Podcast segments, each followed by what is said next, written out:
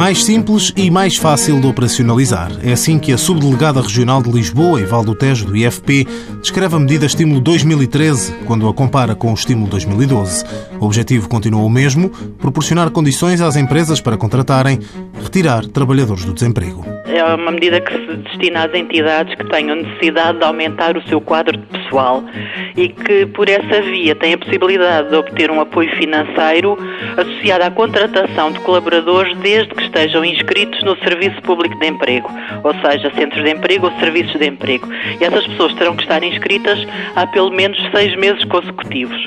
A entidade empregadora pode fazer um contrato a termo certo ou sem termo e tem a obrigação de proporcionar formação profissional a esses trabalhadores, que pode ser feita diretamente, acompanhada por um tutor da própria empresa, ou pode ser uma formação contratada a uma entidade formadora externa. Elsa Mano explica que o Estímulo 2013 prevê a atribuição de um apoio financeiro por cada trabalhador contratado, desde que seja dada formação qualificada a esse trabalhador e exista a criação líquida do posto de trabalho. Se o contrato for a termo certo, esse apoio vai até seis meses dos 50% da remuneração e não pode exceder ao valor do IAS, que é o indexante de apoios sociais. Portanto, o apoio máximo será de 419,22 euros por mês por trabalhador contratado.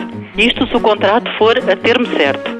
Se for um contrato sem termo, é na mesma os 50% da remuneração mensal, mas por um período máximo de 18 meses. O estímulo 2013 permite a acumulação com outra medida do IFP, o apoio à contratação via redução da taxa social única. Mãos à obra, financiado pelo Estado português e pelo Programa Operacional de Assistência Técnica do Fundo Social Europeu, sob o lema Gerir, Conhecer e Intervir.